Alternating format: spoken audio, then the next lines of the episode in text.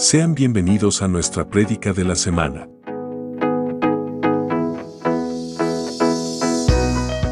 Somos Ministerio Apostólico Plantío del Señor desde San Luis, Missouri. Esperamos que esta palabra sea de bendición para tu vida.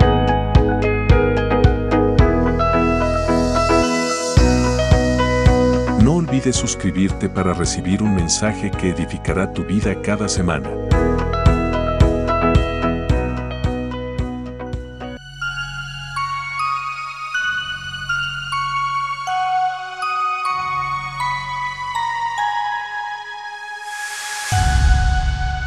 Somos Maps, un lugar de milagros.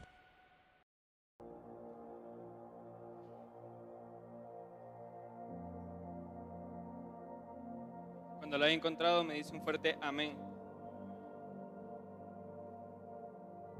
La palabra la leemos honrando al Padre, Hijo y su Santo Espíritu. Su letra dice, así que no temáis, porque no hay nada encubierto que no haya de ser manifestado, ni oculto que no haya de saberse. Lo que os digo en tinieblas, decidlo a la luz, y lo que oís al oído, proclamado desde las azoteas.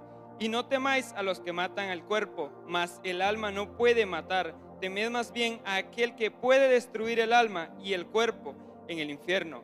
No se venden dos pajarillos por un cuarto, con todo, ni uno de ellos cae en tierra sin vuestro Padre. Pues aún vuestros cabellos están todos contados, así que no temáis más valéis vosotros que muchos pajarillos. A cualquiera, a cualquiera pues que me confiese delante de los hombres, yo también lo confesaré delante de mi Padre que está en los cielos. Y a cualquiera que me niegue delante de hombres, yo también lo negaré delante de mi Padre que está en los cielos. Padre, te doy las gracias por esta preciosa noche, Señor, que tú nos has regalado, Padre, que nos tienes delante de tu presencia un día más, Señor. Padre, te pido que el día de hoy, Señor, sea tú hablando, Señor, a través de tu santa palabra, Padre. Padre, pasa carbón encendido por mis labios, Señor, para que de mí no salga palabra mala, Señor, sino palabra de sana edificación, Señor. Te lo pido en el nombre de Cristo Jesús. Amén.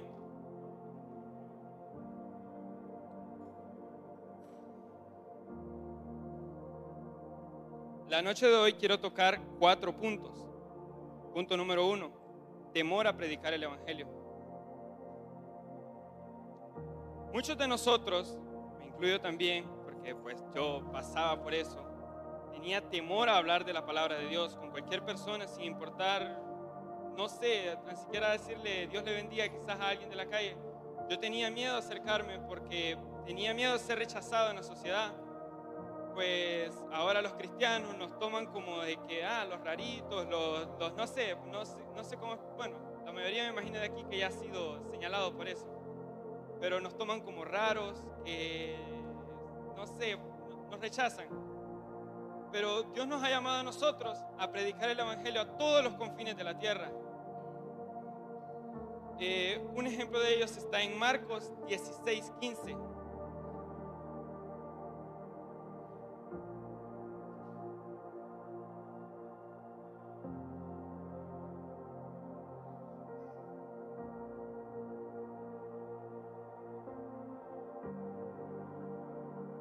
y les dijo, id por todo el mundo y predicad el Evangelio a toda criatura. Hermanos, no temamos a predicar el Evangelio.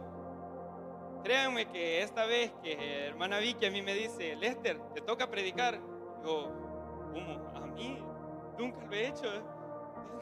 nunca he elaborado una prédica, nunca, o sea, predicar, aunque ¿cómo les explico? Aunque sea en una célula, en casa, cosas así, nunca lo había hecho. O sea, por mucho, lo que he hecho por mucho ha sido leer un versículo, pasar al frente, ha sido lo más y créanme que he estado muriéndome de los nervios. Me ha costado demasiado superar el miedo, estar enfrente de ustedes, hablar de la, de la palabra de Dios. Créanme que este día creo que podré olvidar todo en la vida menos este día. Es la primera vez que yo hago esto y lo quiero hacer con excelencia, pero los nervios quizás me están atacando, pero no lo voy a dejar porque les vengo a hablar del temor. Y si tengo temor a hablar del Evangelio, pues no creo. Eh, otro ejemplo también lo encontramos en Hechos 13, 47.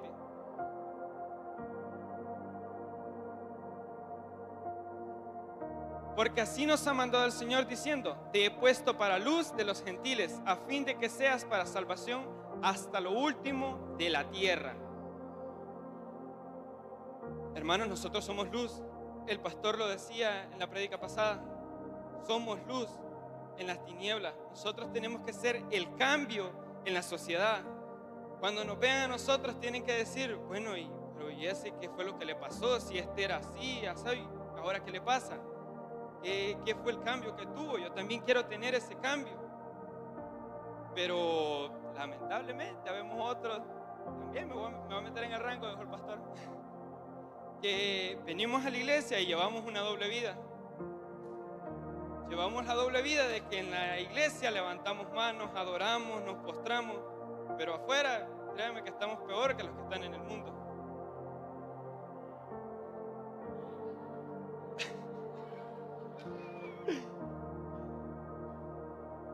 Y hermanos, nosotros son cosas que tenemos que cambiar. Que no nos importe que en la sociedad no nos acepten. Lo importante es que estemos bien delante de la presencia de Dios. Es lo que importa. Lo que diga el hermano que tienen al lado, lo que tenga enfrente, atrás, ¿qué importa? Lo que importa es que su corazón esté bien delante de la presencia de Dios. La demás gente no importa. Eh, punto número dos es al que dirán las personas lo que les decía hace un momento, nosotros estamos nerviosos porque lo que la gente, o tenemos miedo de lo que la gente puede decir de nosotros, de que, ah, sí, pero mira ese cómo estaba allá, y que mira ahora me viene a hablar de la palabra y no sé qué le pasa a este. La gente siempre va a hablar, no importa si es una obra buena o mala, la gente siempre va a hablar. Así que usted no tenga miedo a predicar el Evangelio. En 2 de Timoteo 1.7 dice, porque no os he dado espíritu de cobardía, sino de poder, de amor y de dominio propio. Nosotros tenemos poder, hermano, para levantarnos y predicar el Evangelio donde quiera que nosotros vayamos. Nuestra sola presencia puede predicar el Evangelio.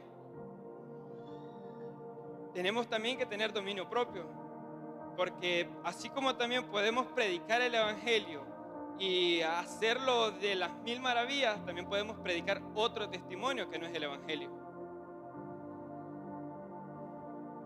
Romanos 8:15 dice, pues no habéis recibido el espíritu de esclavitud para estar otra vez en temor, sino que habéis recibido el espíritu de adopción para el cual clamamos Abba Padre. Le decía yo llegando hoy a, la iglesia, le decía hermano Eduardo, hermano Eduardo, estoy nervioso. ¿Y qué? Me dice. Me dice. ¿Y qué? Estoy nervioso. Fluya, papá, fluya, me dijo nada más. Con su palabra, fluya, sin miedo, me. Pero, o sea, es algo que a mí creo que me ha costado a morir superar el temor en mi escuela, donde quiera que yo he estado, que siempre me decían como que te va a tocar dar un discurso, no. Por eso de presidente nunca me aventé a la escuela. Tenía miedo de irlas a prometer a todos los niños a cualquier lugar, no importa, menor mayor, siempre me daba temor hablarles en público. Pero hoy encontré esta lectura de 8.15 donde dice que no, nos, que no tenemos que tener temor. También en Isaías 41.10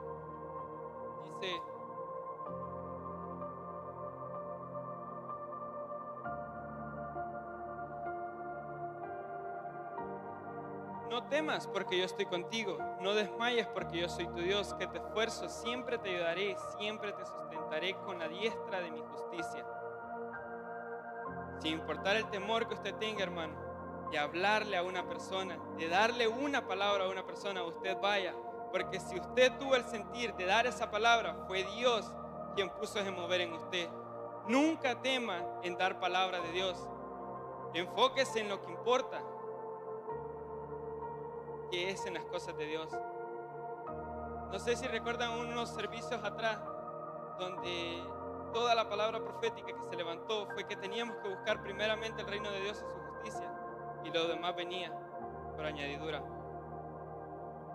Entonces ese es el llamado que yo también les hago hoy, hermanos.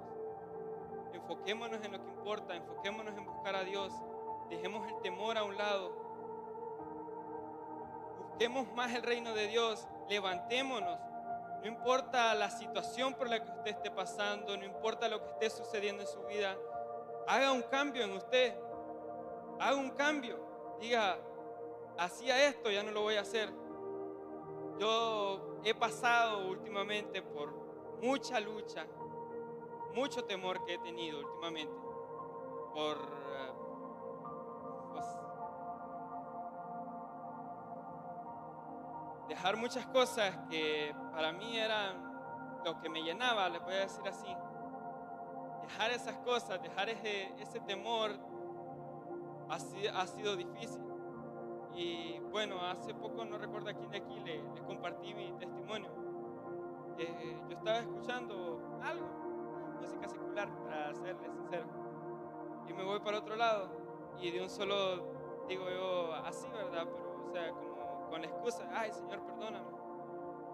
Tras de que digo, ay Señor, perdóname, se me vino a la cabeza la lectura donde dice, Señor, ¿por qué me dices Señor, Señor? Y no obedeces mi mandato. Y créanme que yo desde ese día, cada que en la playlist o en las historias o en cualquier lugar que a mí se me atraviesa una canción secular, es como que vuelve eso y me dice, ¿por qué me dices Señor, Señor y no obedeces lo que, lo que yo te he mandado? Y esas han sido cosas, obstáculos que me ha costado saltar. Estoy intentando, dando lo mejor, pero yo sabía que con mis fuerzas no podía que necesitaba de las fuerzas del Padre para yo poderme levantar y volver a clamar a Padre como yo necesitaba.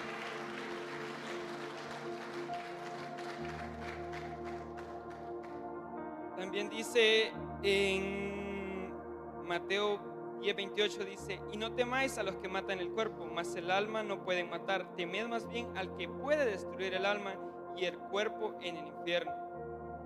Usted hermano no le tema ser perseguido, no tema nada de eso. Usted tema a quien puede destruir su alma. Yo cuando encontré esto de destruir el alma, recordé con lo que abrió el hermano Selvin el domingo pasado el servicio, de la piedra. Que la piedra la podemos usar para edificar como también para destruir. La hermana Maya hoy predicaba en la mañana acerca del corazón de un niño. Nosotros tenemos que tener el corazón de un niño, hermano. Porque nosotros por odio, por rencores, podemos perder la salvación. Y no sé ustedes, pero a mí eso me da temor. Tenemos que tener mucho cuidado, hermanos, con las palabras que salen de nuestra boca. Padres, cuidado con lo que le dicen a sus hijos, porque una palabra los puede marcar. En mi caso pasó. Me marcaron unas palabras. Aprendí a perdonar, costó, pero aprendí a perdonar. Aprendí a perdonar y olvidar. No tenemos que guardar rencor a nadie, hermano. Cualquier cosita que usted tenga guardada en el corazón, mejor sáquela y dígale a la persona lo que, que, lo perdone. No sé, si él, si él no, sé, no lo perdona a usted, usted perdone a esa persona. Porque lo que nosotros estamos falta también es de perdón. Proverbios 18, 21 dice, La muerte y la vida están en poder de la lengua, y el que la ama comerá de sus frutos. Santiago 3, 10, 11 dice,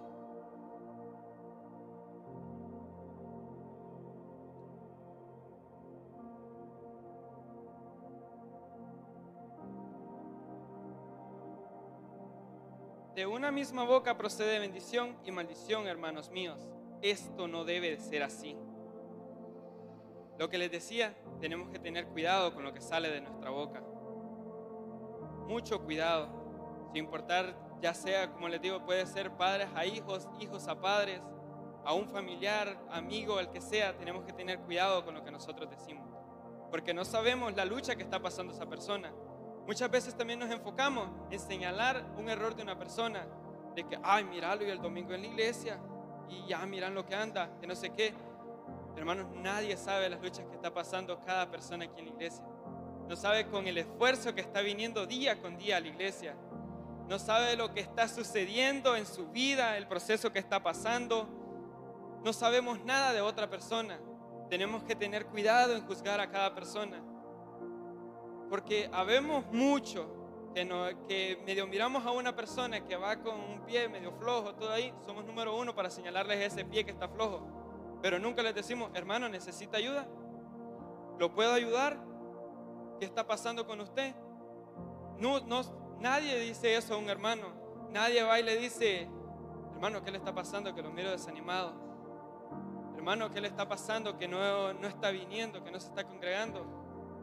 No, nadie creo que se recuerda de sus hermanos de, de mandarles aunque sea un texto en la mañana, decirle, venga a la casa, el Señor se le espera. No, no creo que somos dignos de decir, de mandar un mensaje. Eh, también eh, abriendo el, el, versículo, dice que no hay nada encubierto. Tenemos lo que les decía hace un momento, tenemos que tener cuidado con lo que hacemos de llevar una doble vida. Tenemos que tener mucho cuidado en llevar una doble vida, porque lo que creemos que nunca va a salir a la luz, va a salir. Porque todo lo que creemos que no va a salir a la luz, va a salir, hermano. Porque no hay nada oculto en los cielos ni en la tierra. Todo va a salir a la luz algún día. Nos daremos cuenta de muchas cosas, quizás. Lo, lo podemos hacer, no sé, yo tengo un recuerdo, bueno, creo que es el único recuerdo que tengo de un culto que yo fui cuando yo estaba pequeño. Eh, una muchacha, una hermana de la iglesia, usó esto que dijo, no importa si lo que ustedes hacen lo hacen a cuatro paredes, encerrados y con la máxima seguridad y todo, y solo lo hacen todos y todo, siempre va a salir a la luz. No se sabe cómo, pero siempre va a salir a la luz.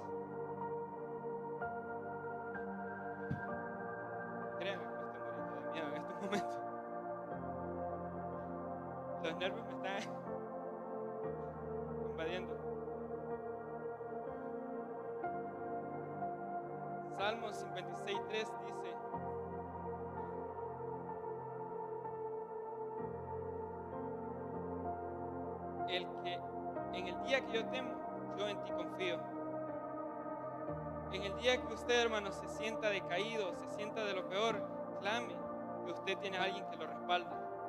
En el día que usted tenga ganas de que suceda un milagro, tenga la fe de que va a suceder y sucederá.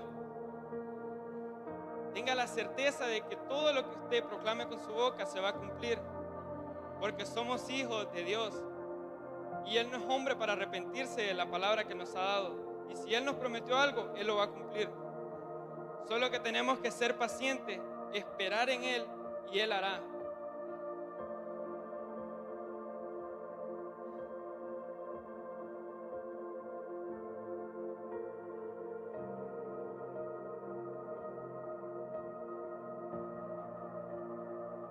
Mateo 10, 16 también nos habla sobre las persecuciones venideras. Dice, he aquí yo envío como a ovejas en medio de los lobos. Sed pues prudentes como serpientes y sencillos como palomas. Y guardaos de los hombres, porque os entregarán los concilios y sus sinagogas. Os azotarán y aún ante gobernadores o reyes seréis llevados por causa mía para testimonio a ellos y a los gentiles.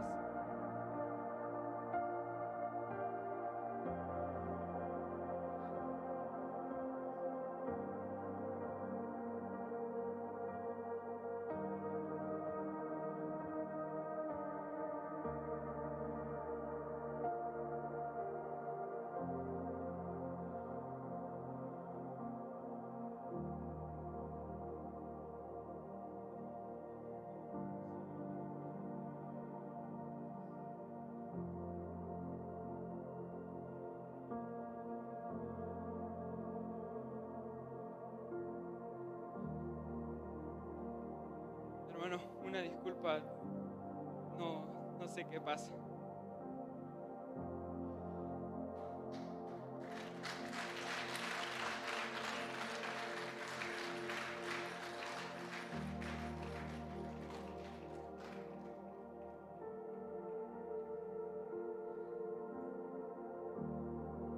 Recuerden también, hermanos, que al nosotros proclamar el nombre de Dios, se van a levantar batallas. Porque así como nosotros vamos a atacar hacia allá, también nos atacarán hacia acá. Cada que nosotros nos levantemos, tenemos que poner el día en manos de Dios. No tenemos que levantarnos solo de que oh, me levanté a lavarme la cara, los dientes y me fui a trabajar. No, hermanos, siempre tenemos que dedicarle un tiempo a Dios. Y eso es algo que en lo personal mío, a mí me ha costado mucho dedicarle tiempo a Dios. Me ha costado demasiado dedicarle tiempo a Dios. ¿Por qué? No lo sé. Pero me ha costado demasiado. Me había enfocado tanto en las cosas materiales, en el futuro, en las otras cosas, que había descuidado lo importante que es servir a Dios. Y muchas veces, hermanos, nos sucede lo mismo. Nos enfocamos en material, en el futuro, que la familia, le damos tanto lugar a otras cosas que nos olvidamos de lo que verdaderamente importa, que es estar delante de la presencia de Dios. Hay veces que por, como decía el pastor Quintana una vez que mandó un mensaje al grupo, o va a venir, se va a perder la enseñanza o, va a ganar otra horita más, va a meter otra horita extra al trabajo. A veces preferimos meter una horita más al trabajo que venir a la casa de Dios. Cuando las cosas no deberían de ser así,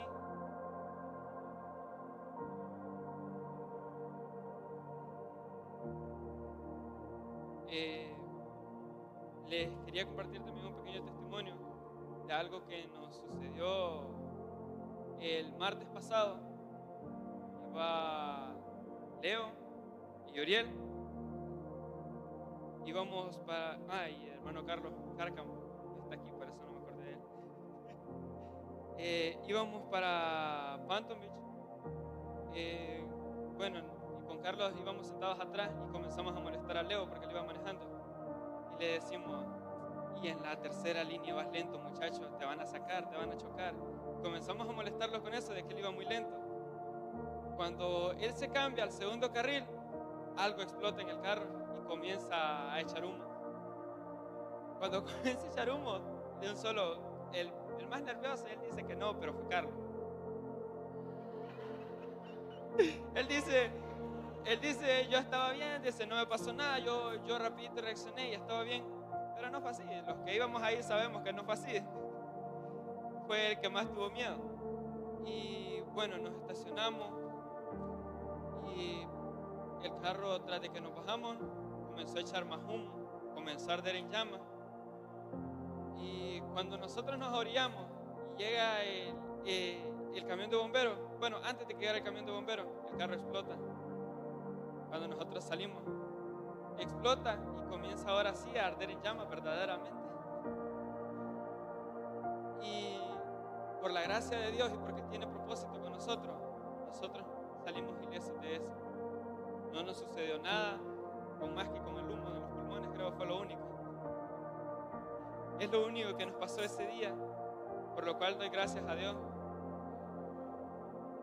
Eh, pero todo esto también eh, veníamos analizando ya cuando íbamos nuevamente a nuestro destino, que todas las cosas que han levantado en contra han sido desde que un compañero de trabajo dijo esta vez voy con todo. Esta vez voy con todo y voy a entregarle todo a Dios como yo era antes. Tras que él dice eso, ha sido de gracia tras de gracia, lucha tras lucha. Y ha estado difícil la cosa, pero sabemos que ahora tenemos a alguien que nos respalda en alguien a quien podemos correr a sus brazos y decirle, papá, no sé lo que está pasando, pero yo confío en ti. En medio de la prueba estoy confiando en ti. Señor, no sé lo que está pasando en mi vida, pero yo estoy confiando en ti. Pase lo que pase, el proceso que usted esté pasando, solo confíe en Dios y Él hará. También, bueno, esto ya es de Leo, pero justamente ayer que iba para el bautismo, él es de los que, pues, o sea, nos habíamos puesto la meta de ahora sí servir plenamente a Dios. Ellos que van en camino al bautismo y se les queda el carro también. El enemigo ha tratado día con día de pararnos, día con día de ponernos un obstáculo, de no dejarnos avanzar, de retenernos día con día. Pero cada que sucede un obstáculo o cosas así, yo recuerdo la primera prédica de este año, que teníamos que saltar muros o brincar muros. No recuerdo bien el título, pero eso era. De que este obstáculo, de que este año iba a ser un año fácil, iba a ser un año difícil. Lo estamos viviendo, hermano. La mayoría lo estamos viviendo. Es un año difícil. A muchos nos está costando muchas cosas. Planes que quizás teníamos que a mediados de año, según nosotros, ya lo íbamos a cumplir. Ya vamos a octavo mes y no está ni por la vuelta de la esquina, creo, acercándonos a la meta. Pero tenemos que confiar en Dios, porque los tiempos de Él son perfectos. Los tiempos de Él son perfectos y si aún no, no se da ese momento de recibir nuestro milagro, de recibir lo que nosotros teníamos pensado, llegará, hermano. Solo tenemos que tener paciencia. Olvidarnos del temor, de lo que nos han hecho creer, de lo que nos han dicho en el mundo, de que no importamos en el mundo, de que, de que importamos un poco aquí en la iglesia, de que no importamos, de que, ah, que son falsos, que no sé, tantas cosas que nos dicen, de lo que nos han hecho creer, hagamos oídos sordos, hermanos, a esas palabras, porque nosotros sabemos que somos hijos del Rey. Por lo tanto, somos hijos del Rey, no somos poca cosa. Somos valiosos delante de la presencia de Él. Su infinita gracia día con día está con nosotros. Nos salva de muchas cosas. Día con día aprendemos nuevas cosas, superamos cosas. Y así es nuestra vida, hermano. Yo, la verdad, doy gracias a Dios porque Él nuevamente me acercó a sus caminos. Porque pues yo estaba viviendo un evangelismo cristianismo, cristianismo mediocre, la verdad. Eh, un día estaba sirviendo a Dios, otro día al otro Señor. Y últimamente, cuando yo más que todo decidí meterme de lleno con, con Dios, es donde las tentaciones se han llenado, se han multiplicado las tentaciones. Ah, han pasado tantas cosas en un lapso de tres meses que hay veces que ni yo me lo explico ni qué es lo que está pasando con mi vida, qué es lo que está sucediendo en mi vida. He tenido temor últimamente de perder a mi mamá, porque mi mamá ha estado muy enferma últimamente. Y no sé, pero o sea, lo que yo más temo en la vida, creo que ha sido, ha, ha sido y ha de ser perder a mi mamá. Es la que estuvo ahí 24/7 sin importar lo que pasaba conmigo. Ella siempre estuvo ahí para darme una palabra de aliento, para decirme, hijo, pero vos podés con esto, vos podés con el otro. Ella siempre ha estado ahí. Y últimamente mi mamá, día con día, ha enfermado. Eh, hace poco tuvo una operación. Gracias a Dios salió muy bien, salió perfecto. Ha sido la operación más rápida que han hecho ahí. Eh, aún no sé, ni los doctores explican cómo sucedió, pero fue la operación más rápida y salió perfecta mi mamá. Pasó todo eso y mi mamá comenzó a padecer de hipertensión. Mi mamá en estos momentos no puede recibir una mala noticia porque su presión podría subir y podría llegar a matarla. Eh, ella ahora está dependiendo de una pastilla, tristemente, de que tiene que estarse tomando esa pastilla todo el tiempo. Y es algo que me da tristeza porque la verdad mi mamá siempre ha sido una mujer sana, no ha padecido de enfermedades, quizás dolores de cabeza, pero eso se los ocasionaba yo. y últimamente eso creo que ha sido uno de mis temores que me ha costado superar, aún sabiendo que lo que venga para ella viene de parte de Dios. A mí eso me, costando demasiado asimilarlo, creerlo, de que puedo perder a mi mamá. Porque mi mamá en lo terrenal, ella es todo para mí, en lo terrenal. Pero últimamente no, no sé qué es lo que está pasando. Pero me he estado distanciando creo que de la mayoría de mis seres queridos y no sé ni por qué está pasando. Puesto pausa creo que a la mayoría de cosas. He caído mucho eh, cuando encontré Salmo 56.3, donde dice que el día que yo más temo es el día que yo clamo, esa palabra creo que me ha llenado demasiado a mí. Porque cada día que yo me levanto y tengo el temor de que me pueda pasar algo malo, solo digo, Padre, este día lo encomiendo en tus manos, que todo lo que tenga que pasar sea, sea tu voluntad, sea de parte tuya lo que tenga que pasar. Y día con día he pasado por procesos difíciles, se podría decir. Me ha costado superar uno que otro, porque lo estaba intentando hacer con mi fuerza, hasta que tomé la decisión de quien tenía que ayudarme a superar esos obstáculos era Jehová Dios. Cuando yo tomé la decisión nuevamente de reconciliarme con Dios, no le voy a decir que oh, todo se me puso color rosa, que todo salió bien, todo va a la perfección. Al contrario, está empeorando, pero ahora sé que yo tengo en alguien en quien confío y quien me va a respaldar en todas las decisiones que yo tome y en todo lo que yo haga. Que no debo tener temor de la decisión que yo tome, en lo que yo vaya a hacer. Sé que ahora voy respaldado por Jehová Dios. Sé que ahora todo lo que haga, si lo pongo en sus manos y sucede, es porque Él así lo quiso. Y si no sucede, pues es porque Él tiene algo mejor para mí.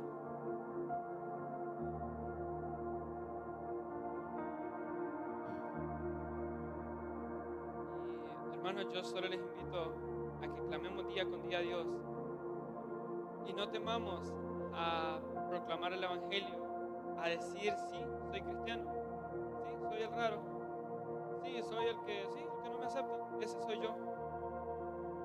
Quiero que nos levantemos el día de hoy, el día de hoy, y digamos que somos el cambio en el mundo. Porque nosotros queremos que el mundo cambie, pero no cambiamos nosotros. Y creo que eso no sucede así. Porque el cambio tiene que comenzar en la casa. En nosotros, en uno por uno, tiene que comenzar el cambio. No podemos, decía un refrán de mi mamá, no podemos ir a barrer escoba, eh, no podemos ir a barrer con, con otra escoba a otra casa si la de nosotros está sucia. Ella siempre me decía, no corrijas a otro, me dice, si vos andas mal, si lo mismo está vos, no le digas, ¿por qué estás haciendo eso? Y, con, señalándolo, no hagas eso, me decía.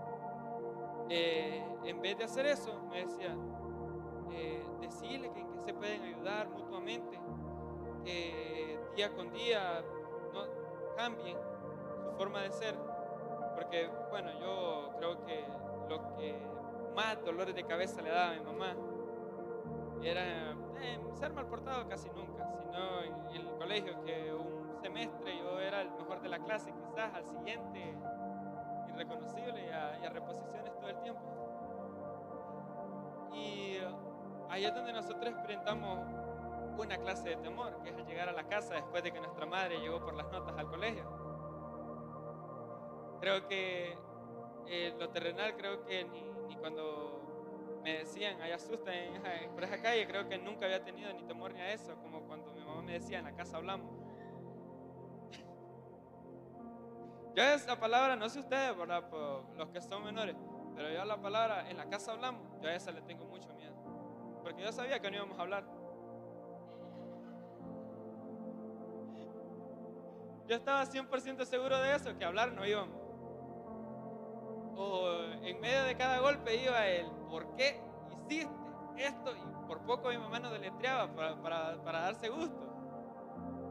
Pero esas han sido cosas que me han dado temores. Y es algo que nosotros también debemos aprender, que gracias a Dios, nuestro Padre Celestial, Él no es así de que en la casa hablamos. Porque si fuera así, hermano, estaría difícil la cosa, la verdad.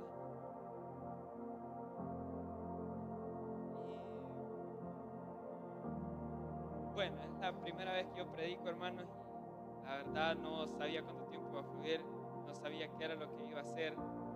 Créanme que lo que yo he venido a hablarles ha sido por instrucción de Dios, porque yo, de mi parte, ha sido poco, poco las veces en las que yo he, he, he puesto atención en cómo se elabora una prédica, en cómo ah, hacer una prédica y cosas así. Ha sido la primera vez Y bueno, creo que es una lección muy aprendida que me llevo, de que ahora tengo que poner mucha atención a las cosas para elaborarlas.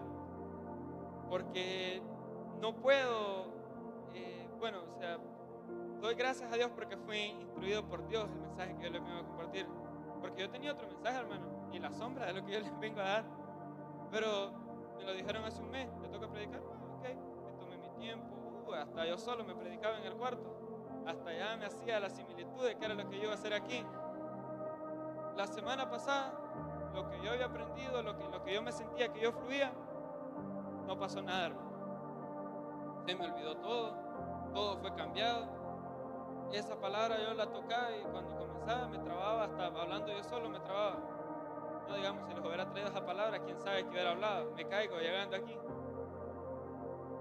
Y cuando estaba escuchando un mensaje en la casa, solo dieron un poco sobre Mateo 10, pero fueron la elección de los 12 apóstoles, la parte de la que dieron. Me fui a leer San Mateo 10. Como que la mirada cambió de un solo a Mateo 10, 26. Y me enfoqué bastante en leer eso, leerlo, leerlo, leerlo. Y todavía no entendía a qué, por, qué, por qué tenía la necesidad de leer este, este, estos versículos de la Biblia. No tenía la idea de por qué solo se me metían esos versículos en la cabeza. No tenía la idea del por qué decía que no teníamos que temer a, a predicar el Evangelio desde las azoteas, de donde sea, de proclamarlo a todos los lugares donde nosotros vayamos. No entendía el por qué. No entendía el por qué hasta que platiqué con el hermano Gustavo el domingo pasado. Me dice, no, me dice, no tengas miedo si de, de la nada se te cambia el, mensaje. ¿Cómo así, Leo? Me dice, sí, me dice, yo una vez elaboré un mensaje, me dice, una hora antes de que comenzara, me se me cambió. O sea que sí se puede cambiar de mensaje, aunque usted ya lo tenga bien. Ya lo puedes tener todo con todos los puntos, me dijo, pero se te va a cambiar el mensaje. Yo, ah, bueno, le dije nada más. Me voy esa misma noche y también me fui nada más pensando en eso. Le mentiría si le digo, hoy me enfoqué a buscar la prédica esa noche. No, solo llegué de aquí y me fui a acostar. Al siguiente día, cuando estábamos trabajando, ya en la noche, abro el teléfono, abro notas y comienzo a elaborar la prédica. Cuando yo comienzo a elaborar la prédica, mi cabeza como que, como que si le estaban dictando, como estaban diciendo las cosas, los puntos que yo tenía que decir, los puntos que yo tenía que tocar. Y yo quedaba como, ¿qué pasó aquí? ¿Qué, está pasando aquí? No, entiendo. Porque fueron cuatro puntos en, ¿qué? ¿10 minutos? 10 minutos eh, estaba yo con compañero de trabajo y le comienzo a hacer preguntas sobre eso.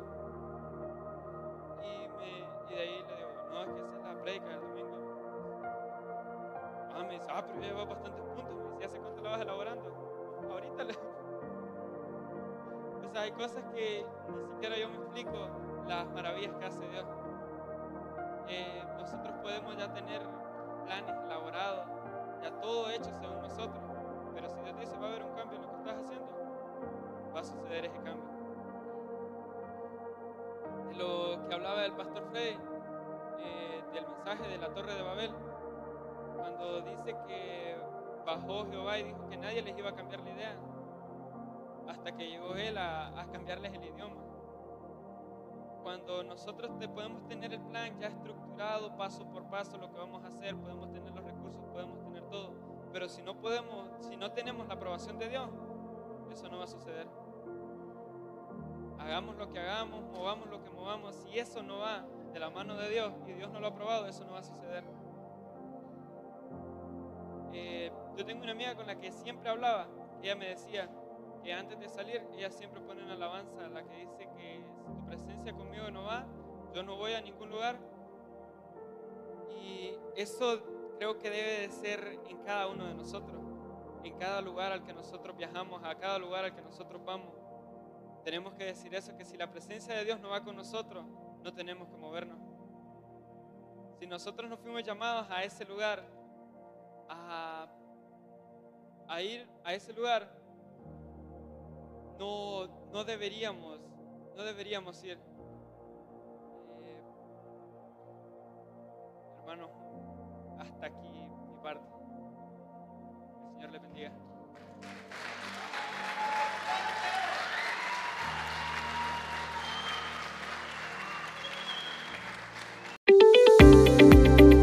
Gracias por escuchar nuestro mensaje, esperamos nos acompañes en nuestras próximas prédicas.